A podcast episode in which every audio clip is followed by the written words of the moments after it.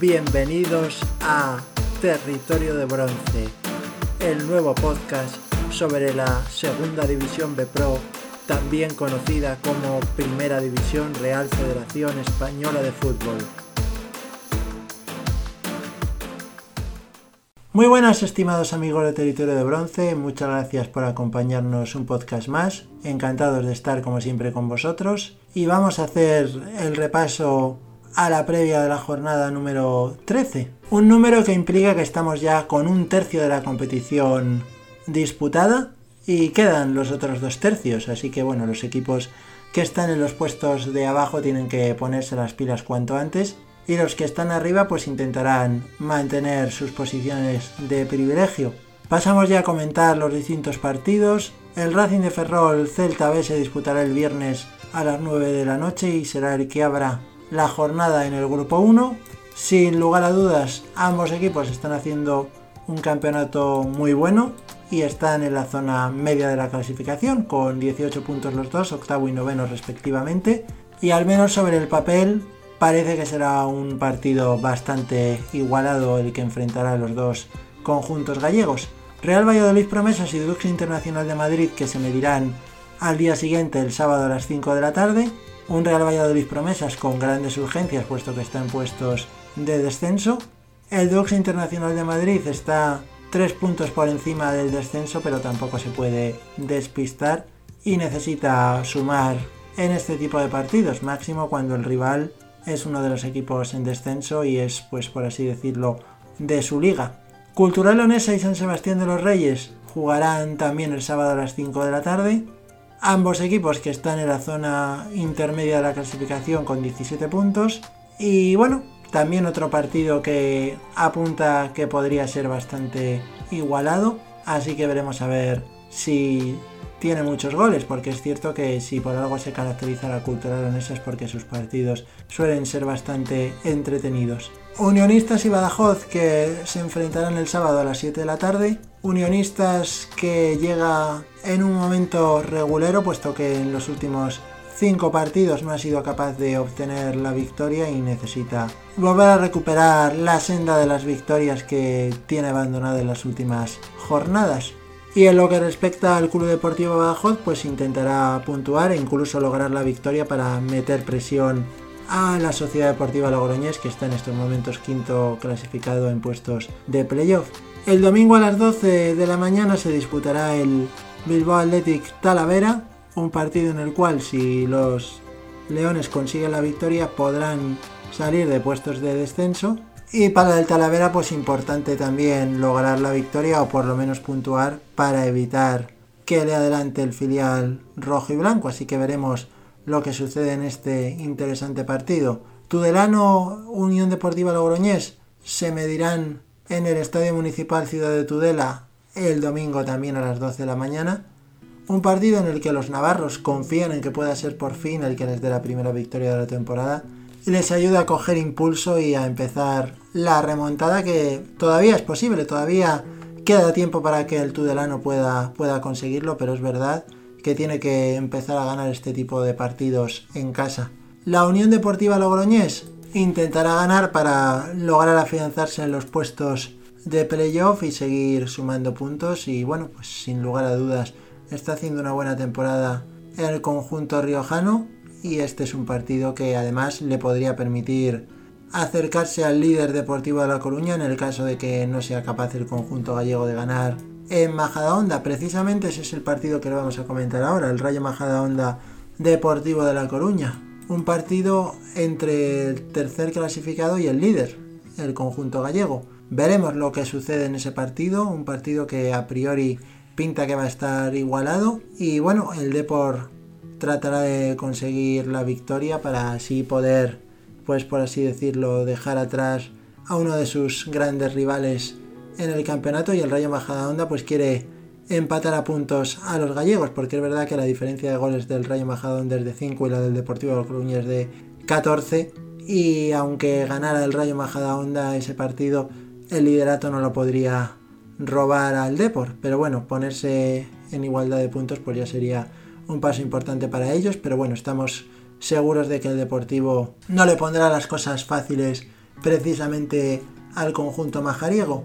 El domingo por la tarde a las 5 tendrá lugar el Zamora Racing de Santander, un partido en el cual el Zamora tiene la urgencia de lograr la victoria, puesto que está ahora mismo penúltimo clasificado. Y para el Racing de Santander, pues también es importante ganar si quiere seguir la estela del Deportivo de La Coruña. Así que bueno, pues partido de gran importancia para ambos conjuntos. Más urgencias, obviamente, para el Zamora, puesto que está en posición de descenso ahora mismo y necesita poder sumar cuanto antes.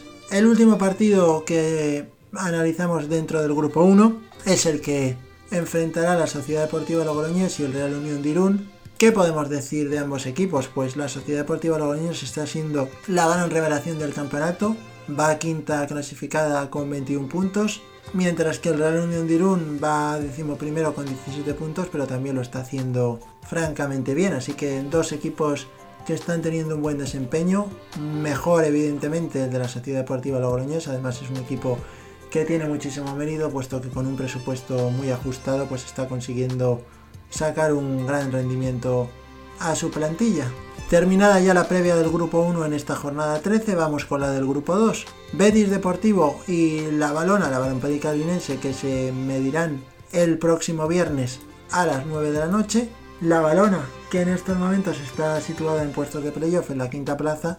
Y el Betis Deportivo, que es decimoctavo y la verdad es que últimamente no está teniendo un buen desempeño. Veremos si la balona es capaz de ganar en el estadio. En este caso, Benito Villamarín, puesto que van a jugar en ese estadio, aunque lamentablemente, en un feo gesto por parte del Betis, hay que decirlo, ha impedido que se vendan entradas para la afición visitante. Solamente habrá abonados del Betis en el estadio y nos parece que el fútbol es un espectáculo muy bonito y todos deberían de poder disfrutar de él por lo que debería el Betis de intentar cambiar ese tipo de conductas y permitir que puedan ir aficionados de, sus rivales. Además nos parece que eso también en cierto modo es un poco adulterar la competición, aparte de pues eso atentar contra la esencia del fútbol y demás. Pero bueno, está claro que lo pueden hacer y han decidido hacerlo así, así que desde aquí va nuestra queja, que es lo más que podemos hacer. Andorra y Alcoyano se medirán el sábado a las 5 de la tarde un equipo andorrano que va sexto está tan solo dos puntos de los puestos de playoff y el alcoyano que va décimo clasificado con 18 puntos. Están haciendo los dos una muy buena temporada, sin lugar a dudas. Así que el partido, aunque es verdad que jugando en casa es un poco más favorito la Andorra, pues el Alcoyano también podría ser capaz de llevarse algún punto del estadio andorrano. Real Madrid, Castilla y Sabadell se medirán el sábado a las 5 de la tarde también. El Sabadell que la pasada jornada volvió otra vez a meterse en puestos de descenso. El Real Madrid Castilla que está ahora mismo 6 puntos por encima del descenso. Y si consigue la victoria pues se acercaría a posiciones más templadas de la clasificación y estaría más tranquilo. En cuanto a los partidos que se jugarán el sábado a las 7 de la tarde en el grupo 2, la Unión Esportiva Costa Brava se medirá a Linares Deportivo. Habrá que ver cómo ha sentado al conjunto gerundense el parón de la pasada jornada al no poder disputar su partido contra el Castellón por casos de positivo de COVID en el conjunto Reyut y el Linares Deportivo que llega pleno de moral tras la victoria frente al líder Villarreal B de la pasada jornada y buscará poder puntuar en el municipal de Palamos y llevarse al menos algún punto de vuelta a tierras linarenses. Veremos lo que sucede porque ambos pues tienen muchas urgencias estando en puestos de descenso. Siguiente partido que comentamos, el que enfrentará al Cornellá y al Sevilla Atlético en la mañana del domingo a las 12. El Cornellá que quiere conseguir la victoria en la ciudad deportiva del Sevilla para poder seguir escalando posiciones en la tabla, actualmente está en la posición decimotercera. Y el filial del Sevilla pues que intentará obtener una victoria que le permita volver a querer otra vez en sí mismo y en sus posibilidades de salvación. Veremos lo que acontece en ese encuentro.